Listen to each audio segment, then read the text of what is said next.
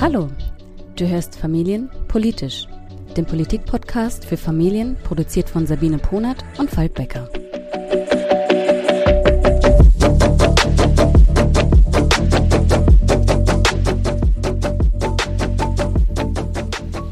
Hallo Sabine. Hi Falk, grüß dich. Lange nicht gehört. Ja, ne? echt lang nicht gehört. Wir haben auch ja. zwischendurch gar nicht äh, groß gesprochen, weil irgendwie so viel äh, andere Sachen da waren. Der Frühling ist über uns hereingebrochen, direkt in den Sommer übergegangen. Ja, plötzlich war er da und mit ihm ähm, Arbeit und Gutes und ja, Anstrengendes und wie halt das Leben so ist, gell? Ja, Aber genau. Und der Wahlkampf, der Wahlkampf äh, Boah, ey, ja. dich ja auch schon äh, voll erfasst, oder? Naja, also es geht. Also ehrlich gesagt, es ist nur so, dass äh, dass ich halt diesen Stimmungswechsel schon voll wahrnehme. Also jetzt wird hier niemand mehr geschont, jetzt sind wir mitten drin und ähm, ja, also sie, sieht man ja auch so an den Debatten bei möglichen Kanzlerkandidaten, also bei ja gut möglichen Kanzlerkandidatinnen, ähm, mit denen wird jetzt auch nicht mehr so zart umgegangen. Ja, das stimmt. Ist ja vielleicht auch richtig, ne? Also muss ja auch, muss ja auch gemacht werden und geprüft Klar. werden, ob jemand was drauf hat. Aber jetzt weht schon echt ein anderer Wind politisch. Das stimmt. Und man merkt auch so ein bisschen, dass, obwohl noch Sitzungswochen anstehen, die ersten Themen, die eigentlich in dieser Legislatur wir zum Beispiel gern noch gesehen hätten, auch hinten ja. überfallen. Ne? Ja, total. Also es gibt tatsächlich ähm, die übernächste Woche, die allerletzte Sitzungswoche. Ähm, und so in meiner Arbeit kriege ich halt schon mit, da, da wird jetzt noch in den Ausschüssen so alles reingestopft, was noch unbedingt abgeschlossen werden muss. Und wie du gesagt hast, was wir uns ja noch gewünscht hätten, wo wir auch eine echt ganz gute Podcast-Folge zu hatten, waren Kinderrechte, die eigentlich unbedingt ins Grundgesetz gehört hätten, unserer Ansicht nach. Aber daraus wird halt jetzt überhaupt nichts, weil die jeweiligen Fraktionen sich einfach nicht einigen können. In unserer Folge hört da echt auch nochmal rein, weil weil da hört man auch ein bisschen, finde ich, wie komplex es ist. Also da geht es um, um einzelne Formulierungen und da kommen die nicht zueinander.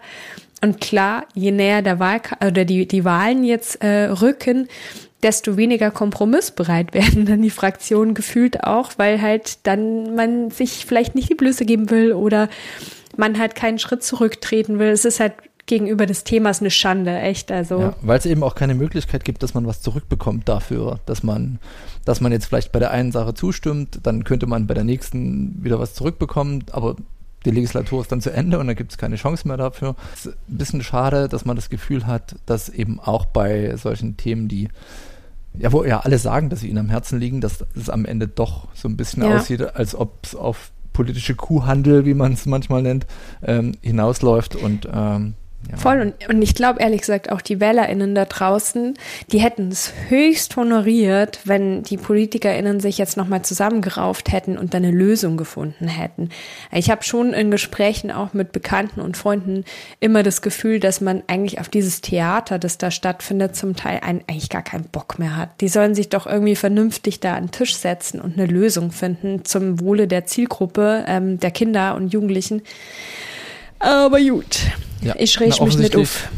offensichtlich müssen wir einfach äh, noch lauter werden, noch mehr trommeln und äh, uns selbst noch mehr engagieren, noch viel mehr Eltern. Und ähm, da haben wir auch schon die Überleitung zum, zum heutigen Thema. Wir möchten heute über das äh, politische Engagement von Eltern sprechen. Was können Eltern denn, denn selbst tun? Was tun Eltern?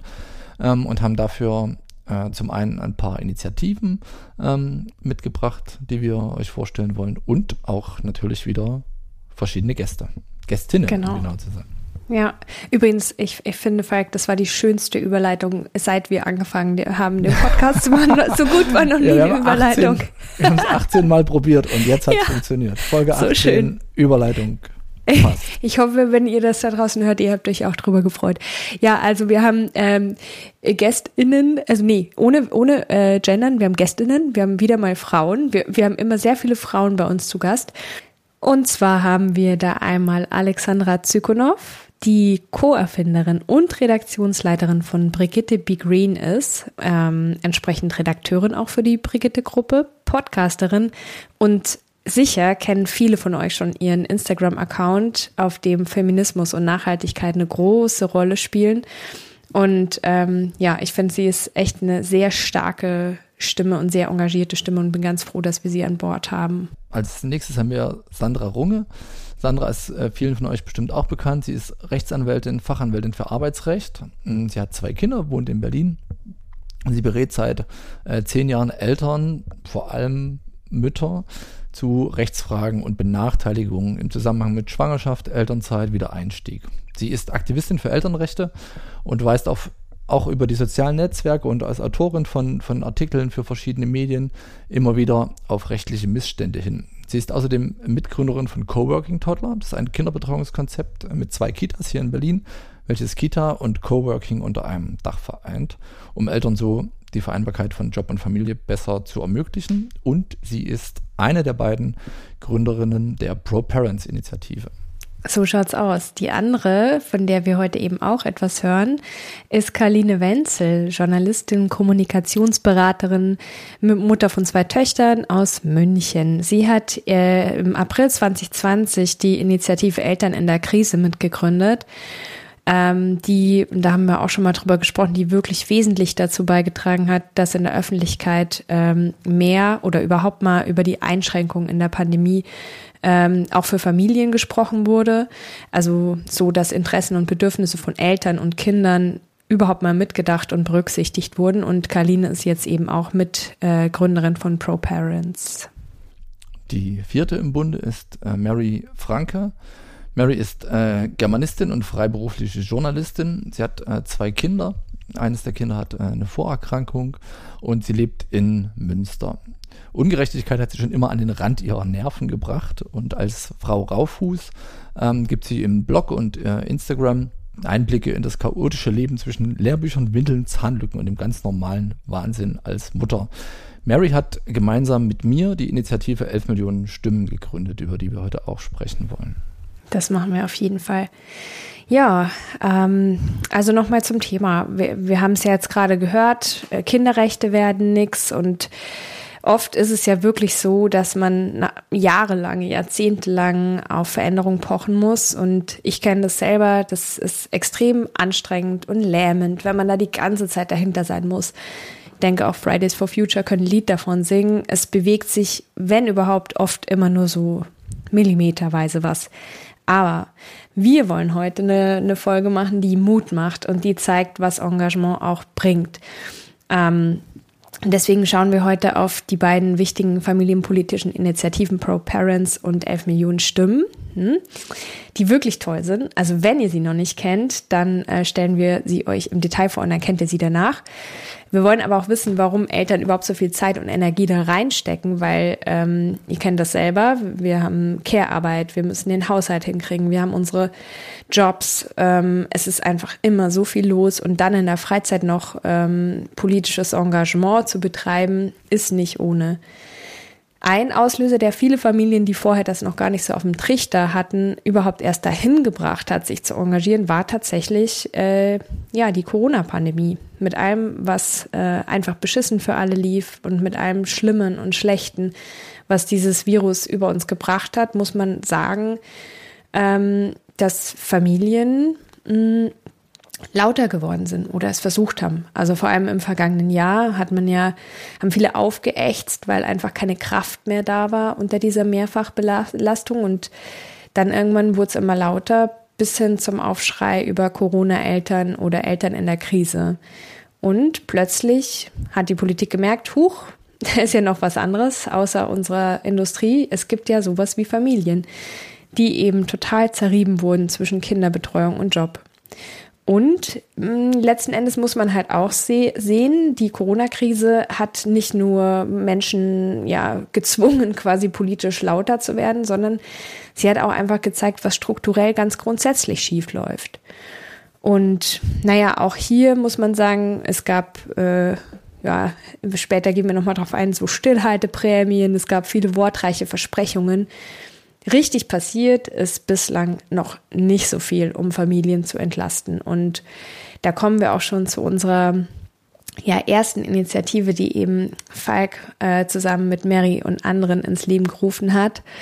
Ähm, worum geht's euch denn bei 11 Millionen Stimmen? Wir finden, dass es Zeit ist, dass Familien endlich eine Lobby bekommen, dass Familien eine Stimme bekommen, eine Art Gewerkschaft.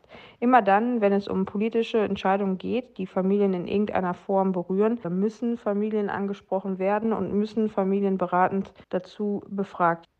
Wir fordern, dass bei Expertenrunden nicht nur Wissenschaftler und Experten für Themenbereiche angehört werden, sondern dass auch Familien dort an dieser Expertenrunde teilnehmen dürfen. Denn wer sonst soll wissen, was Familien brauchen, was Familien fordern und wie die ähm, Bedürfnisse von Familien aussehen. Ja, ich fasse es vielleicht nochmal ein bisschen anders zusammen. Mhm. Ähm, wir haben ja eine, eine Webseite gebaut, ähm, 11 Millionen Stimmen. Und unsere Idee war, dass Eltern, Menschen überhaupt, die sich für die Belange von Familien einsetzen möchten, dort einen ganz einfachen Weg finden, sich bei der Politik äh, zu beschweren, sich bei Politikern zu beschweren, indem sie Briefe äh, schreiben. Wir haben einen Musterbrief ähm, vorgelegt und den an ihre Abgeordneten äh, verschicken können. Und einen einfachen Weg geboten, die Abgeordneten zu finden über Postleitzahlensuche und so weiter und so fort. Mhm. Und unsere Hauptforderung im Brief war, dass wir einen Familienvorbehalt fordern. Also dass wir fordern, dass jede Gesetzgebung und jede, ja, jede Maßnahme ähm, dahingehend geprüft wird, dass sie Familien mindestens nicht benachteiligt. Ne? Mhm. Das ist also ein, ein, Punkt, den wir in der Corona-Krise ganz besonders, aber auch äh, zuvor als, als, als viel zu kurz oder als viel zu wenig beachtet mh, betrachten. Wir haben uns also gar keine konkrete politische Forderung gesetzt im Sinne von, wir wollen, dass dies und das passiert. Das ist ja in der Corona-Krise auch an ganz, ganz vielen Stellen passiert. Wir möchten Schulen auf, Schulen zu, ähm, Mischformen dazwischen, sondern wir wollten ähm, dafür sorgen, dass die Belange von Familien einfach in den Fokus von politischen Betrachtungen rücken. Warum? Also genau, also ist Corona so der einzige Anlass gewesen oder warum ist es euch eigentlich so, so wichtig gewesen, das ins Leben zu rufen? Selber habe einen Sohn, der auch E-Kind in der Kita ist und ich sehe, dass seine Baustellen trotz Förderung hier zu Hause und wir machen wirklich viel und üben wirklich viel mit ihm, aber ich sehe gerade, dass er seit November geht er nicht in die Kita, hat seine Einzelförderung nicht und ich sehe, dass die Baustellen immer größer werden. Also das macht mir wirklich Bauchschmerzen. Und jetzt ist es so, dass wir uns ja damit auseinandersetzen und zu Hause viel machen und üben, aber ich glaube, dass in vielen Familien das einfach und da sind die Gründe unglaublich breit gefächert, das nicht möglich ist, weil die Eltern einfach arbeiten. Ich kenne viele Freunde, die sich zum Arbeiten äh, in der Toilette einschließen, um dort mal Ruhe zu haben. Es gibt Familien, die auf super wenig äh, Wohnraum leben und dort unglaublich vielen Bedürfnissen gerecht werden müssen. Und deswegen finde ich, müssen wir endlich anfangen, darüber zu reden, wie man Familien stärken kann, wie man Kinder stärken kann. Und das nicht nur in der Corona-Pandemie, sondern weit darüber hinaus. Und meiner Meinung nach ist es nicht damit getan, dass man einen Kinderbonus einmalig zahlt und die Eltern so ein bisschen wie so eine Art Schweigegeld damit ruhig, stellt, nach dem Motto, ihr habt hier was bekommen, damit ist jetzt gut. Ich glaube, das ist es nicht und das sollte auch kein langfristiges Ziel sein. Aus, aus Marys Sicht ähm, war es eine sehr starke persönliche Betroffenheit, die sie in der, mhm. in der Corona-Zeit eben gespürt hat und die sie aber eben auch abstrahiert hat auf, auf viele andere ähm, Menschen, für die es einfach schwierig war, mit, mit, mit Kindern parallel alles unter einen Hut zu bringen.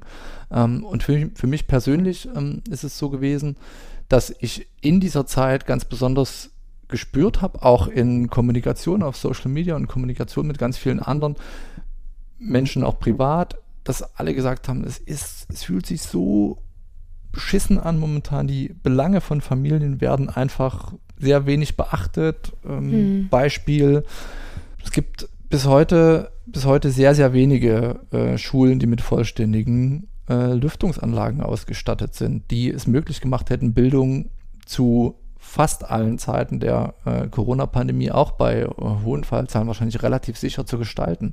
Und es war am Ende äh, eine Frage, möchte man dieses Geld in die Hand nehmen? Und man hat sich dafür entschieden, dieses Geld nicht in die Hand zu nehmen und das Geld für andere Dinge auszugeben. Und da kommen natürlich jetzt ganz, ganz viele Sachen hoch, die im Nachgang betrachtet wahrscheinlich auch als nicht sonderlich sinnvolle Finanzierung ähm, angesehen werden können. Ne? Sei es, dass man Einzelunternehmen sehr, sehr viel Geld gegeben hat, die dann 30.000 Leute entlassen, sei es, dass man, ja, dass man äh, Apotheken quasi ähm, längerfristig bezuschusst hat mit Geld, das diese nicht gebraucht hätten und teilweise ja gar nicht wollten ähm, und so weiter und so fort. Aber das sind alles Punkte, die direkt aus der Corona-Krise sichtbar wurden oder entsprungen sind.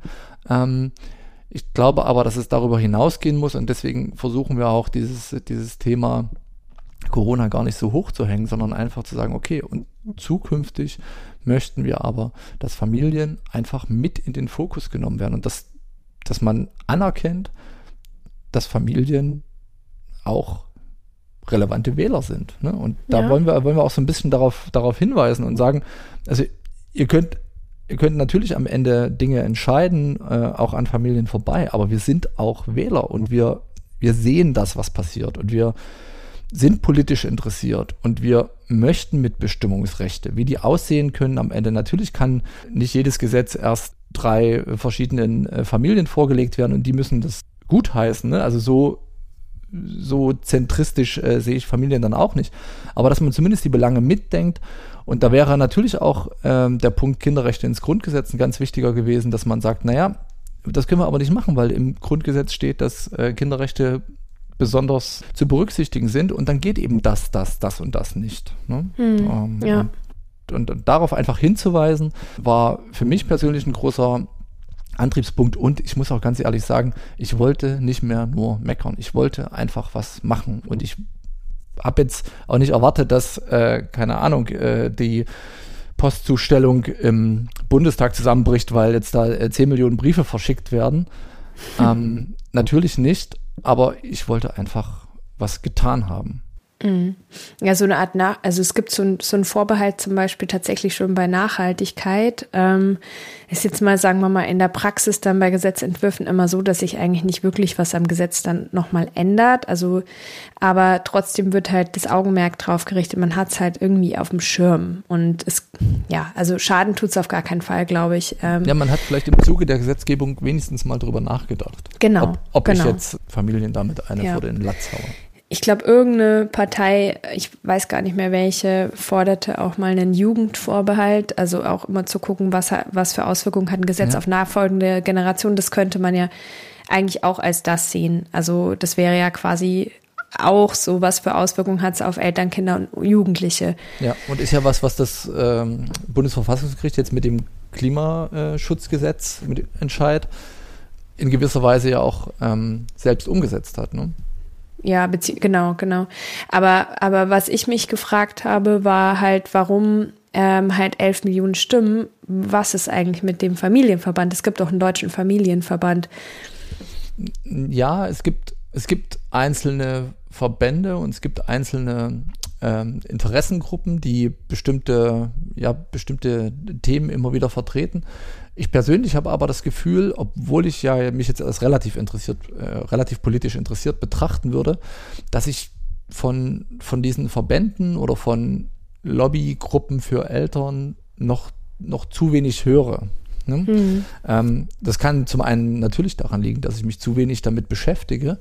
Ähm, ich würde mir aber wünschen, dass es eine, dass es, also dass es eine starke Lobbygruppe für Eltern gibt, die ja. das also da haben wir natürlich ein ganz großes Problem. Das ist sicherlich Finanzierung. Wie kann die finanziert werden? Weil das müsste natürlich von denen, deren äh, Interessen vertreten werden, finanziert werden. Das wären dann die Familien. Aber ich glaube, dass, dass es das tatsächlich braucht, dass es, eine, dass es da professionalisierte Strukturen braucht, dass es Leute gibt, die sich vollumfänglich und nicht ehrenamtlich und nicht am Wochenende und nicht nachmittags und keine Ahnung, ne, wann ähm, ja. nachts ähm, um diese Dinge kümmern, sondern die eben auch dadurch, dass es für sie ihr Beruf ist, zu Anhörungen gehen können. Ja. Zu also, also mit, mitsprechen können tatsächlich und auch als Experten gehört werden und jede Abendveranstaltung, die es zu irgendwelchen Themen gibt, dann eben auch besuchen können. Und das ist ein, das ist ein Problem, was ich persönlich ähm, empfinde, dass, dass Elternlobby Vereinigungen da nicht professionell genug aufgestellt sind. Ja, oder vielleicht auch so ein bisschen verstaubt. Also, also die Familienverbände, die ich kenne, es gibt ja vor allem ganz viel konfessionelle. Ähm, und der, der deutsche Familienverband, der ist ja auch schon, den gibt es ja schon seit äh, 1921 so. Die haben halt ein relativ, ähm, ja, man könnte sagen traditionell, ich würde mal sagen überholtes Familienbild. Mhm. Und die haben tatsächlich in ihrer Satzung auch noch den Schutz der Ehe drin stehen. Und ich weiß halt nicht, ich glaube halt, dass die großen Familienverbände hm, wahrscheinlich deshalb manchmal schwierig sind, mit Einzelforderungen so laut zu werden, weil die so eine Breite vertreten. Also auch halt eher konservativere Familien, so die eigentlich relativ okay sind mit der Arbeit der Regierung. Und vielleicht ist, ist das auch nochmal ein Unterschied, dass ihr mit elf Millionen Stimmen schon lauter sein könnt, weil ihr halt für ein moderneres und überholteres Familienbild auch steht. Ja, wir können, wir können lauter schreien, ne? Ob wir am ja. Ende, ob wir am Ende lauter sind, ähm, wage ich zu bezweifeln. Man muss halt ähm, tatsächlich eingestehen, und das gehört auch zur Wahrheit, dass ähm, wir eine ganz gute Resonanz zu Beginn hatten und dass wir es tatsächlich auch in äh, Zeitung und ähm, Online-Medien und äh, tatsächlich auch ins, ins, ins Fernsehen, ne, lokal, aber auch bis zum Bericht in, aus Berlin geschafft haben. Mhm. Aber am Ende muss man sagen, die Resonanz ist halt, ich nenne es ernüchternd. Ne? Also mhm. wir haben irgendwie am Ende 20.000 Leute auf der Seite gehabt, über, über ein paar Wochen verteilt. Und das mhm. ist natürlich nicht das, was es bräuchte, um Stimmen von Familien äh, hörbarer zu machen. Ja, ja. Ja, also ich glaube auch, das ist immer ein langer Weg im, im ja, Aktivismus oder im Engagement. Und ich glaube, das kriegt jetzt auch eine andere Initiative noch so ein bisschen mit, die gerade äh, eine Petition am Laufen hat, nämlich die Pro Parents. Ähm, genau. Genau. Die äh, Pro Parents Initiative setzt sich für den äh, Schutz von Eltern im Arbeitskontext ein und äh, Sandra stellt uns die Ziele kurz vor. Ziel der Initiative Pro Parents ist, dass Elternschaft bzw. fürsorgeleistende Erwerbstätige als Diskriminierungsmerkmal in unser allgemeines Gleichbehandlungsgesetz aufgenommen werden und ähm, wir damit Eltern umfassend und egal in welcher Fallkonstellation vor jedweder Benachteiligung im Job schützen. Ja, und diese Initiative hat also gerade ähm, auf Social Media, so in, in meiner Bubble und ich glaube auch in deiner Bubble, ich glaube, die mhm. überschneiden sich ziemlich stark. ich, ich denke ähm, auch. ein sehr großes Echo gefunden. Ne? Und dann glaubt man ja, dass Sandra und äh, Karline und alle ihre MitstreiterInnen mit dem Vorschlag nicht alleine sind. Und dann haben wir sie nochmal gefragt, was denn genau die Gründe waren, diese, diese Initiative äh, zu starten uns besonders bewegt hat, waren die vielen, vielen Rückmeldungen, die wir bekommen haben, die vielen, vielen einzelnen Geschichten, die an uns geschickt wurden. Und für uns beweist das einmal mehr, dass Elterndiskriminierung keine Einzelfallsache ist, sondern dass es wirklich Systematik hat und dass es ein ernstzunehmendes Alltagsproblem in deutschen Unternehmen ist. Und ähm, ja, wir haben irgendwie das Gefühl, dass Benachteiligung im Job nur aufgrund der Tatsache, dass man Mutter oder Vater ist, wie so ein blinder Fleck ist und irgendwo auch noch ein Tabuthema, aber das viel zu wenig gesprochen wurde. Es ist ja auch wirklich sehr unschön, dass da so viel Zahlenmaterial fehlt. Das ist einfach schlichtweg noch nicht erhoben worden.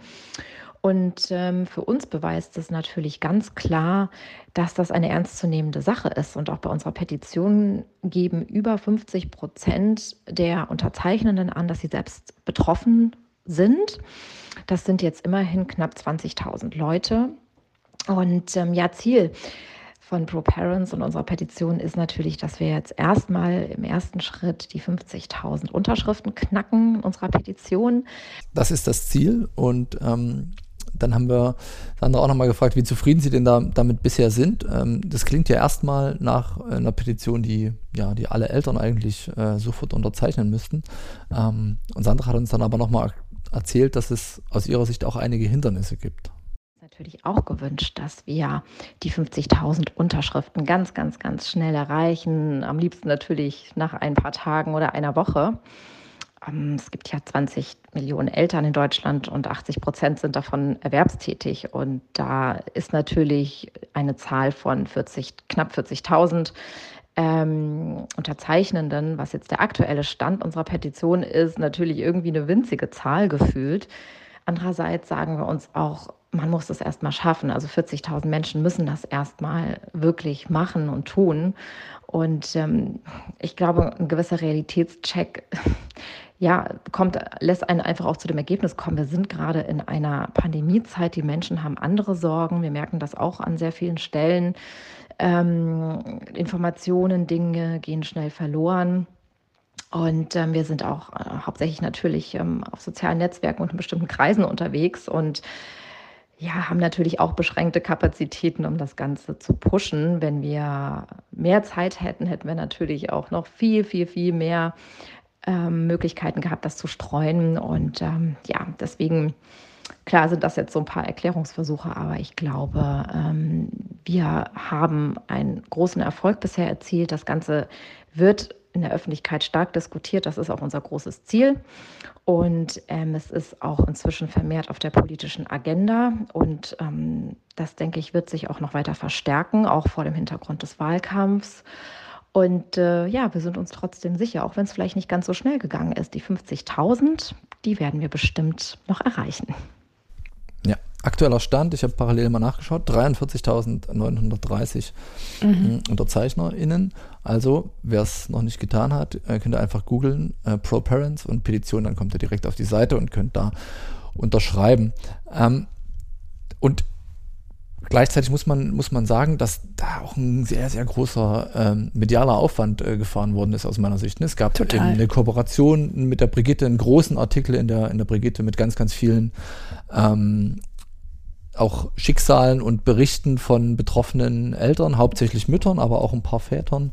Mhm. Und ähm, Karline und äh, Sandra machen das ja alles neben, neben ihrem eigentlichen äh, Job her. Und da fließt total viel Zeit, Kraft, Energie rein, neben dem Job, neben den Familien, die beide haben. Ne? Und da haben wir auch nochmal nachgefragt, warum die beiden sich eben so stark einsetzen. Und äh, Karline hat uns Folgendes geantwortet.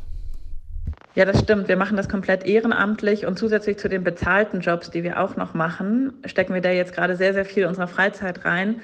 Aber wir haben beide das Gefühl, dass wir das machen müssen und dass wir das auch gerade jetzt machen müssen, weil dieses letzte Jahr einfach so stark gezeigt hat, ähm, dass Familien, dass Eltern und Kinder in diesem Land nicht den Stellenwert bekommen, den sie verdienen. Und dafür wollen wir uns einsetzen und wollen laut werden und Lösungen vorschlagen, wie man das ändern kann und wie man ähm, vielleicht auch aus diesem letzten Jahr Lehren ziehen kann ähm, und zeigen kann, was man anders machen muss. Und das motiviert schon zu merken, dass sich da auch was verändert und dass dann der Blick, ein anderer Blick auf Elternschaft geworfen wird und auf Familien geworfen wird und dass es viele gibt, die sagen, ähm, dass das so nicht weitergehen kann und dass das einfach, dass, dass Kinder als Zukunftsträger dieser Gesellschaft oder ähm, dieses Landes einfach nicht so gesehen werden, wie sie gesehen werden sollten. Und ähm, das motiviert uns, ähm, dieses Thema so stark voranzutreiben. Und letztendlich ist es ja immer die Frage,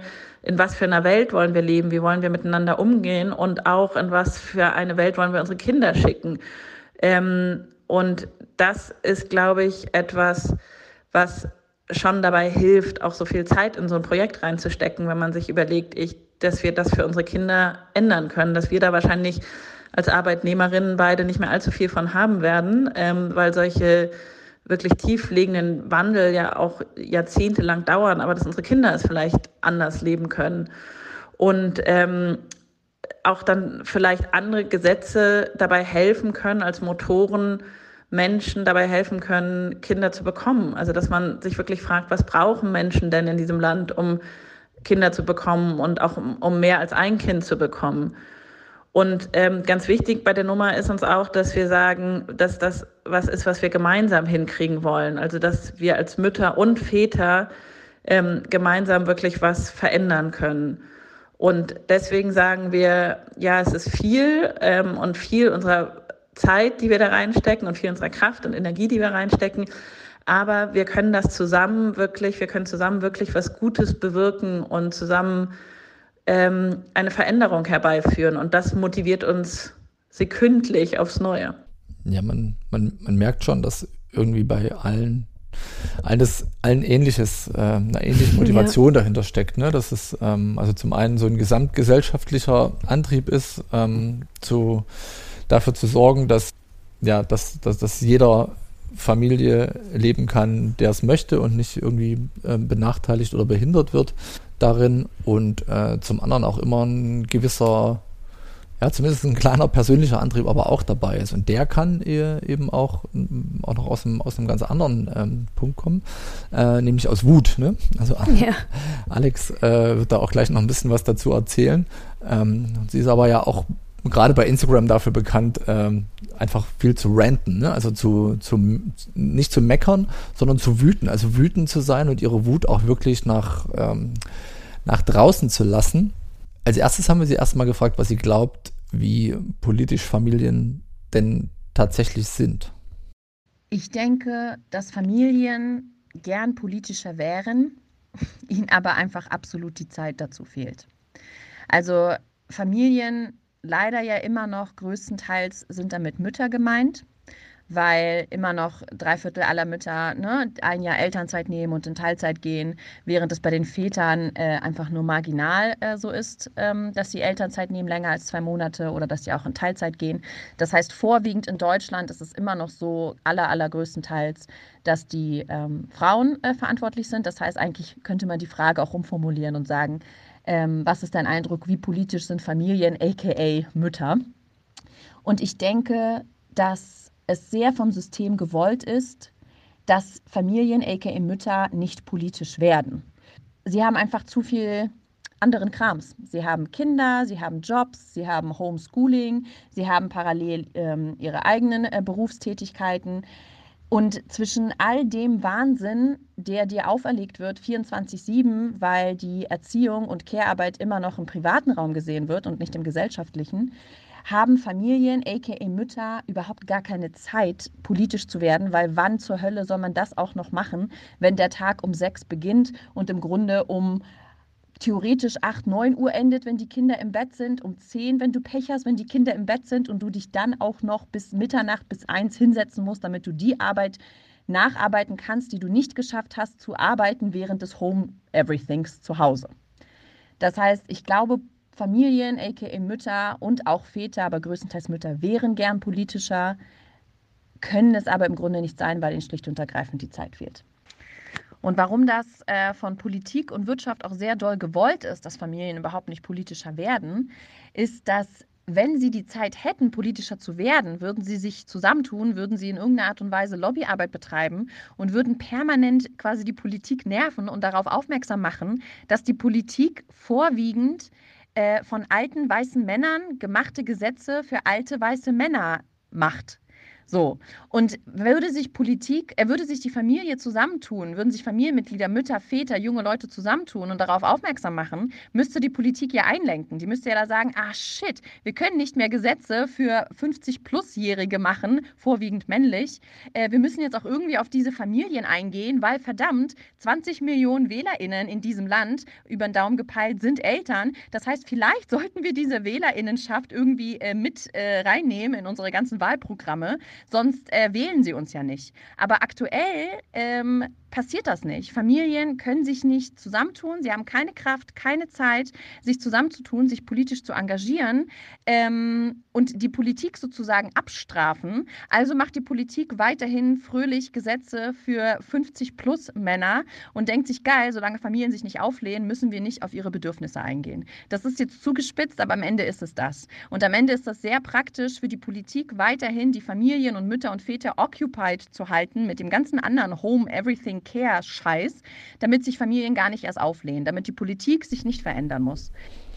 Glaubst du das, Sabine, dass ähm, die dass, äh, Politik äh, hofft, dass äh, Familien fast so wie in der Matrix ne, in, so, in so kleinen äh, Waben hängen und einfach sich ihre Energie aussaugen lassen vom ganzen Tag und ähm, nicht politisch aktiv sind, dass das dass mhm. der Politik das entgegenkommt? Also, also grundsätzlich, ähm, also zu, sagen wir es mal so, ein Stück weit stelle ich, stimme ich total zu. Ne? Zeit, Zeit ist größter Hinderungsgrund, sich zu engagieren. Ähm, ich warne immer davor zu sagen, die Politik, weil die Politik sind wir eben ein Stück weit auch selbst, aber man, man muss ja vielleicht mal gucken, wie eigentlich die letzten Jahrzehnte so gelaufen sind und wie Familienstrukturen da ausgesehen haben und wer da eigentlich welche Rollen übernommen hat. Und lange Zeit ähm, waren halt leider vor allem Männer politisch aktiv und haben sich halt in ihren Netzwerken gegenseitig gestärkt. Und ich glaube, dass ähm, man das strukturell nur ändern kann. Und ich weiß auch, dass eigentlich alle Parteien von sich, außer die AfD, äh, behaupten, dass sie mehr Frauen wollen. Und ich glaube, ähm, Söder hat, glaube ich, jetzt auch eine, ähm, eine äh, quotierte Liste zum ersten Mal äh, ähm, äh, ja, vorgeschlagen für die CSU. I mean, äh, das ist halt eine Revolution. Ja. Die Grünen machen das schon lang, ähm, andere auch in Teilen und alle arbeiten eigentlich daran, zu versuchen, dass Parteiarbeit und Politik familienfreundlicher wird ich weiß selber, dass es schwierig ist, politisch engagiert zu sein, wenn man Familie hat, weil die Zeiten oft einfach beschissen sind. Ich glaube nicht, dass, dass unbedingt jemand, also dass da irgendwie so ein, ein Evil Guy äh, so äh, lachend auf einem, auf einem Chefstuhl sitzt und sagt, ho, ho, ho, ho, wir wollen Familien fernhalten von der Politik. Ich glaube einfach, dass es total langwierig und zäh ist, Strukturen zu ändern und diese ähm, auf, auf äh, Männer ausgerichteten Parteistrukturen auch zu ändern. Ich glaube, dass sich da schon was bewegt, ähm, aber das bewegt sich halt auch nur, wenn Menschen engagiert sind und sich trauen ähm, und die, die Energie und Kraft aufbringen, neben all dem, was man so hat, auch wirklich ähm, ja, sich in die Parteiarbeit zu begeben. Weißt du, wie ich meine? Ja, ja, ja. Weil sonst ja, passiert halt, aber es ist natürlich, also, es ist natürlich ungleich schwerer, wenn du halt so wie bei den meisten auch, wenn du mal so im Bundestag schaust, da sind halt dann die Frauen, die den Männern den Rücken frei halten, so ja, muss man es halt mal sagen, gell, dass die ihre Politik machen können. Und umgekehrt braucht es halt aber dann auch selbstverständlich genauso wie jetzt bei, bei Annalena Baerbock oder so. Weißt du, dass wenn jemand ein politisches Interesse und Talent hat, dass du in der Partnerschaft klar machst, okay, dann muss der andere mehr Care-Arbeit übernehmen. Oder wie von Alexandra vorgeschlagen, mehr gesellschaftlich ähm, da auch aufbringen. Aber ein Stück weit wird immer in der Familie hängen bleiben und das sind dann oft die Abendstunden. Klar, und es dürfte dann eben aber auch nicht in Frage gestellt werden, wenn äh, eine Frau in die Politik geht, ähm, ja, wie soll das denn mit den Kindern funktionieren? Ne? Also dieser Punkt oh Gott, ja. ist natürlich ähm, dann, dann einer, wenn man das als selbstverständlich betrachtet, dann sollte man da eben auch nicht anfangen, ähm, drauf, rumzu, drauf rumzukauen. Und mh, wenn ich sozusagen Alex äh, Worte da mal so zusammenfasse, aus meiner Sicht, müsste es ja eigentlich so sein, dass Männer, Väter sich total in der Politik äh, engagieren können sollten, weil die ja zu Hause viel weniger tun. Ne? Die Frage ist nur, interessiert die das? Beziehungsweise, wenn sie das tun und wenn sie eben Politik machen, welche Politik machen sie dann oder welche hm. Familienpolitik machen Ob sie dann? Ob das Familienpolitik sie, dann ist. Mhm. Genau, oder machen sie Familienpolitik, die eben genau diese Struktur stärkt, so wie es bisher auch stattfindet. Ne? Also die ja. eben von, von klassischen Familienmodellen ausgeht, ähm, die Ehegattensplitting unterstützt und ähnliche Themen. Okay, jetzt sind ja. wir ein bisschen abgeschweift. Ja, aber vielleicht, vielleicht dazu noch ganz kurz, weil ich finde das schon ein Punkt. Ähm, also ich sehe das, ich sehe das ja immer nur in meiner Partei so, aber ich glaube, dass man das wirklich überall beobachten kann, dass man mal insgesamt sagt, dass insgesamt in dieser, in dieser krassen Phase, wenn die Kinder noch klein sind oder gerade in die Schule gekommen sind, dass die Eltern dann vermutlich weniger politisch aktiv sind und dass es womöglich dann auch für Väter gilt. Aber ich sehe schon auch bei uns, dass in diesem Alter, sagen wir mal, 30 hm, bis 40 oder so, mhm. schon die Frauen einfach total sich zurücknehmen, weil es also ich sehe weniger Frauen in dem Alter, die aktiv ja. Äh, sind. Auch selbst bei uns laufen schon auch welche mit Baby auf dem Arm rum. Das ist aber dann vielleicht auch bei vielen dann diese Elternzeit, wo man dann vielleicht, je nachdem, wie das Baby tickt, nochmal einen Moment hat, sich, sich zu engagieren und so. Aber mhm. wenn dann der Job wiederkommt, so wie Alexandra ja auch gesagt hat, dann wird man da echt total zerrieben und dann wird es auch schwer, sich zu engagieren. Wir haben Alexandra aber noch was gefragt, weil ähm, naja, also sie ist halt nicht nur persönlich auf ihrem Instagram-Account einfach wahnsinnig engagiert und laut und ähm, also wirklich äh, sehr empfehlenswert, ihrem Account zu folgen. Sie hat ja eben auch das Magazin Brigitte und Brigitte Be Green viel politischer gemacht aus unserer Wahrnehmung heraus. Er hat übrigens auch ähm, die äh, Initiative Pro Parents darin mitbegleitet und hat eben einen Beitrag dazu geleistet, aktuelle gesellschaftspolitische Debatten voranzutreiben. Und wir haben sie dann gefragt, ähm, ja, was ist deine persönliche Motivation und wie wird das eigentlich angenommen von den Leuten? Also tatsächlich werde ich viel gefragt nach meiner Motivation. Ich glaube, es gibt zweierlei. Also einerseits scheine ich, das war mir so auch nicht bewusst, aber das merke ich jetzt einfach immer mehr im Laufe meiner Arbeit, scheine ich ein sehr, sehr ganz, ganz doll ausgeprägtes Bedürfnis nach Gerechtigkeit zu haben. Und es macht mich unfassbar wütend und sauer und, und sprachlos und habe sofort den Drang, irgendwas zu verändern, wenn ich einfach ganz klare Ungerechtigkeiten sehe. Wenn ich einfach sehe, einfach so ganz stumpf, Warum kriegen Männer im Schnitt äh, 6% mehr Geld für den gleichen Job, inhaltlich die gleiche Position, einfach eins zu eins, zwei Jobs? Männer kriegen 6% mehr als Frauen. Oder warum werden äh, Frauen in Vorstellungsgesprächen Dinge gefragt wie, wie sieht es mit ihrer Familienplanung aus? Ähm, das schaffen sie doch gar nicht, dieser Job ist nur irgendwie in Vollzeit möglich. Und bei Männern wird einfach niemals gefragt oder so gut wie gar nicht, 0,1% gefühlt gefragt, ähm, ob der Kinder hat oder nicht. Oder noch schlimmer, während Frauen quasi statistisch äh, sofort mit äh, Eintritt ins gebärfähige Alter degradiert werden, weniger Gehalt kriegen, ist es bei Männern erstens nicht so und zweitens, wie jetzt neulich eine Studie festgestellt hat, Männer, die Kinder haben, kriegen sogar mehr Geld als Männer ohne Kinder. Ähm, während Frauen mit Kindern sowas von abrutschen in der Gehaltsstatistik versus Frauen ohne Kinder. Und das sind einfach so bodenlose Ungerechtigkeiten. Das, was mich antreibt, ist einerseits wirklich diese, diese unfassbare Gerechtigkeitssinn, dass ich nicht einsehen kann und will, dass es diese Ungerechtigkeiten gibt. Ich habe dann sofort einen Tatendrang, A, darauf aufmerksam zu machen und B, zu sagen, sag mal, das ist, habt ihr einen an der Waffel? Das können wir doch nicht so hinnehmen. Und der zweite Motivationsfaktor, wie du wahrscheinlich schon an meiner äh, latent ähm, wütenden Stimme merkst, wie ich mich dann immer in Rage rede, ist tatsächlich Wut. Wut an sich hat, glaube ich, auch keinen guten Ruf, weil natürlich, man sollte auch nicht übertreiben bis zu einem Herzinfarkt. Aber grundsätzlich habe ich ganz doll das Gefühl, dass Wut unterschätzt wird. Und Wut kann sehr viel äh, bewegen und sehr vieles anstoßen. Wahrscheinlich gibt es auch eine Art, da müssten jetzt PsychologInnen ran, äh, wahrscheinlich gibt es auch, so wie es negativen und positiven Stress gibt, gibt es sicherlich auch negative und positive Wut.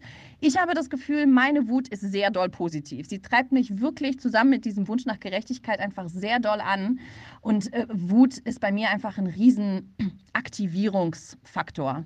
Meine Wut kommt anscheinend ganz gut an in meiner Community, in meinen Texten. Ähm, klar muss man es irgendwie immer auch hinkriegen, die Wut so zu verpacken, dass es andere Menschen mitnimmt und nicht sozusagen abschreckt.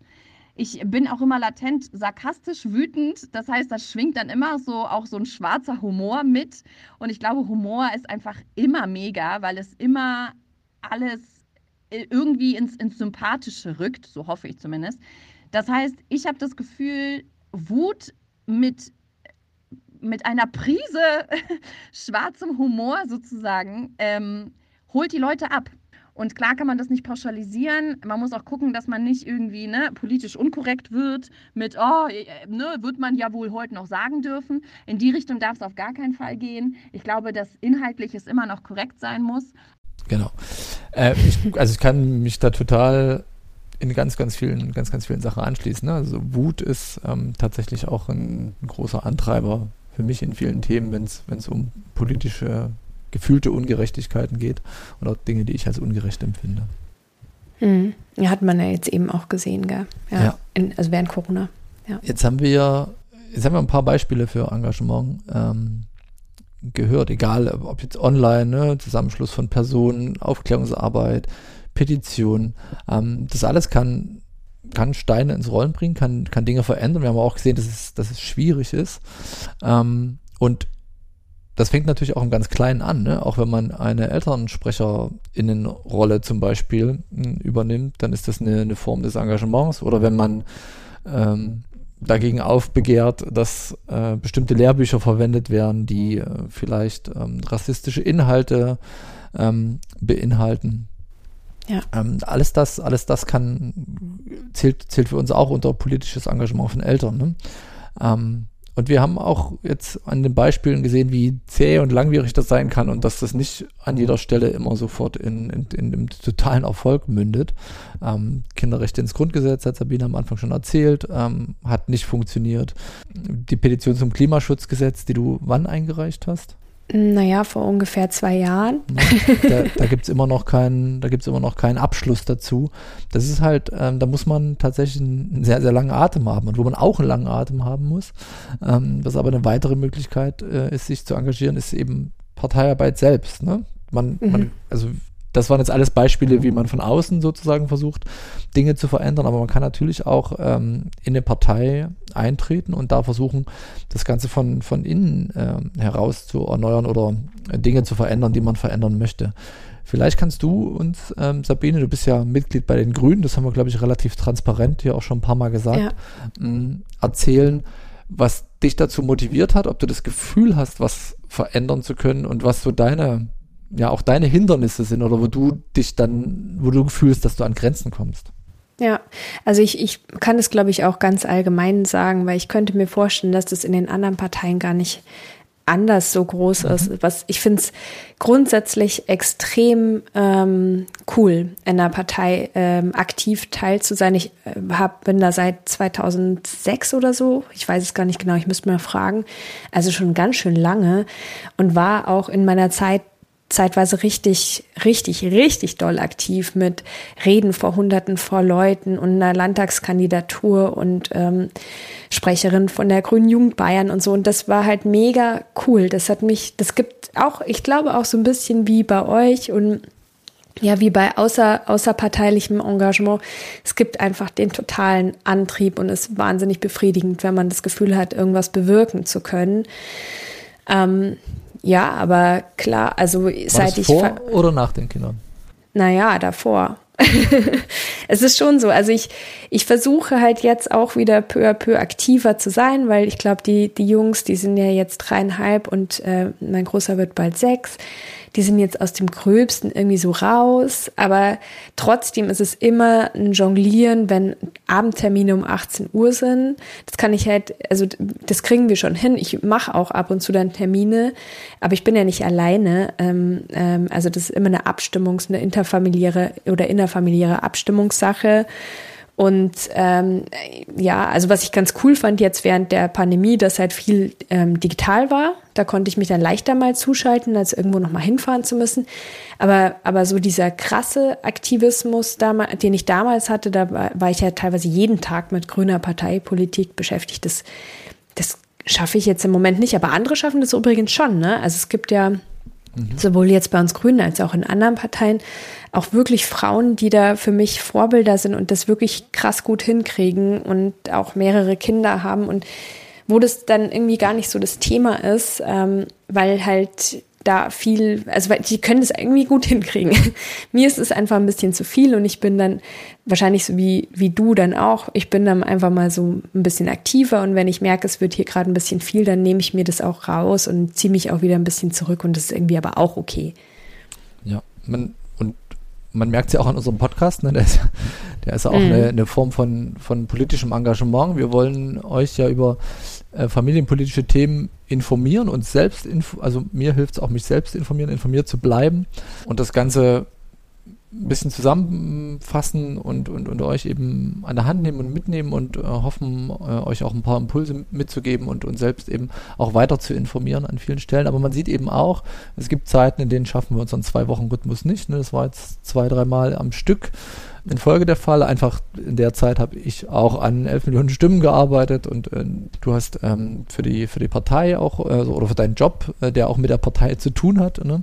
ähm, auch mehr, mehr machen müssen und, und, und so ist es dann eben auch manchmal. So und da, das gehört halt dazu. Ne? Und gleichzeitig ist das was, was, was uns beiden Spaß macht uns hier einzubringen, zu engagieren, den Podcast auch zu machen. Das kostet auch Kraft und Zeit, ähm, aber schlussendlich ähm, kann ich, kann ich jedem, jedem einfach nur empfehlen, irgendwie was für sich zu finden, wo er sich engagieren kann, wenn ihn das Thema interessiert. Und das kann, wie gesagt, das kann im ganz Kleinen sein. Es kann sein, den Podcast zu hören ähm, und sich daraus was mitzunehmen und dann vielleicht eben eine, eine Elternsprecher Positionen einzunehmen oder sich bei einer Partei anzumelden. Man muss ja auch nicht sofort in eine Partei einzutreten, man muss ja auch nicht sofort äh, kandidieren oder sich aufstellen lassen, sondern einfach mal zu sehen, was passiert denn da und wie funktioniert Politik denn eigentlich? Zum Beispiel, genau.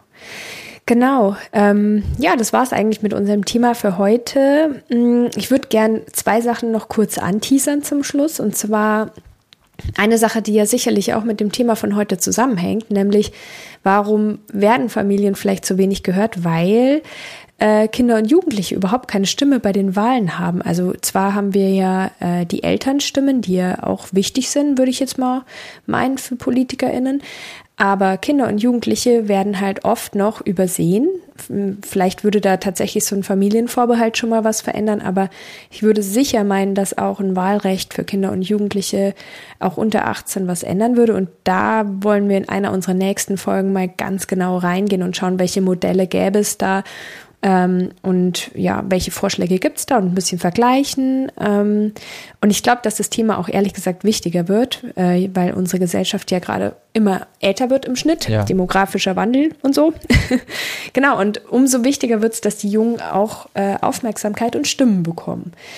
Ähm, genau, das ist das eine. Und das andere, liebe Hörerinnen und Hörer wir und HörerInnen, ne? wir haben ja die Wahlprüfsteine mit euch abgestimmt im Insta Live. Das war übrigens echt ähm, eine coole Runde. Mhm. Ja, würden wir auch nochmal in den Shownotes verlinken. ja, das, das, das, das können wir, genau, das ist eine gute Idee. Ähm, also was für Themen werden wir jetzt an die Parteien äh, dann einreichen und das haben wir jetzt gemacht diese Woche. Also die, die Fragen sind raus und wir rechnen damit, dass wir so Anfang Mitte Juli dann die Antworten bekommen und freuen schon uns drauf, die mit euch auszuwerten. Und jetzt die nächsten Wochen bin ich mal gespannt, wann wir uns eigentlich wieder hören, Falk, weil jetzt so ein bisschen Sommerurlaubszeit ansteht. Also wir, wir werden jetzt mal immer mal zwischendurch ein bisschen unterwegs sein, mal kürzer, mal länger. Ja. Ihr glaube ich auch. Mhm. ja, Schauen genau. mal. Ich glaube, ähm, dass die nächste Folge relativ regulär noch äh, kommen könnte. So in, also regulär eben ist bei uns, zwei, drei Wochen. Ähm, mhm. Und dann ähm, so mal schauen, aber das, da informieren wir auch, auch bei Instagram. Da könnt ihr uns auch folgen für alle Themen, die sonst ähm, ja, da, da machen wir eigentlich alle Ankündigungen regelmäßig, ne? Auch wenn es mal wieder ein Insta-Live gibt zu einem Thema, wo wir uns mit einem Gast oder einer Gästin vielleicht nochmal zu einem Thema unterhalten, welches wir schon im Podcast besprochen haben, sei es A, weil es aktuelle Entwicklungen gibt oder B, weil einfach das Thema so spannend ist, dass, dass man nochmal eine andere Sichtweise mh, hm, darauf bekommen möchte. So ist es. Na dann, dann wünschen wir euch noch einen schönen Tag, Abend oder wann auch immer ihr uns gerade gehört habt. Wir hoffen, euch hat die Folge inspiriert, ihr habt Lust, aktiv zu werden. Ähm, und dann bis bald. Bis bald. Tschüss.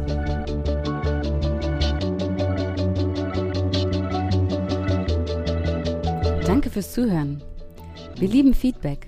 Am liebsten per Mail an info@familienpolitisch.de oder über Instagram. Bis zum nächsten Mal.